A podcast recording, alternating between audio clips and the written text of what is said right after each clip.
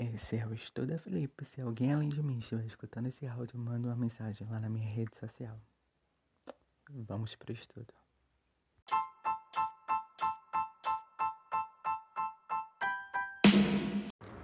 Súmula vinculante 38.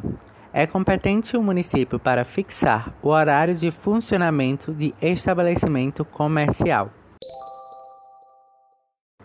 Comentários da súmula vinculante 38 segundo o blog Dizer Direito. Durante a década de 90, muitos municípios, por meio de decretos e leis, regulamentaram os horários de funcionamento dos bares, restaurantes e seus arredores.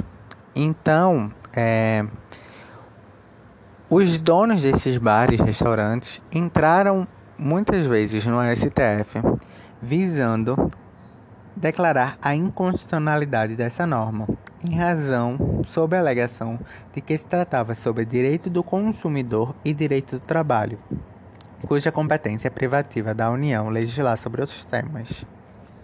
Contudo, o STF não acolheu essa tese, uma vez que ele disse que os horários de funcionamento são normas de interesse local, a qual a Constituição incube aos municípios legislar sobre a matéria, porque cada município tem sua particularidade, tem seu modo de viver, tem seu funcionamento, alguns são mais turistas, outros não. Então, o próprio município, sabendo das suas condições, deve legislar sobre qual horário de abrir e qual horário de fechar. O destaque importante é que existe uma súmula também vigente, que é a súmula 19 do STF, que é uma exceção à súmula 38.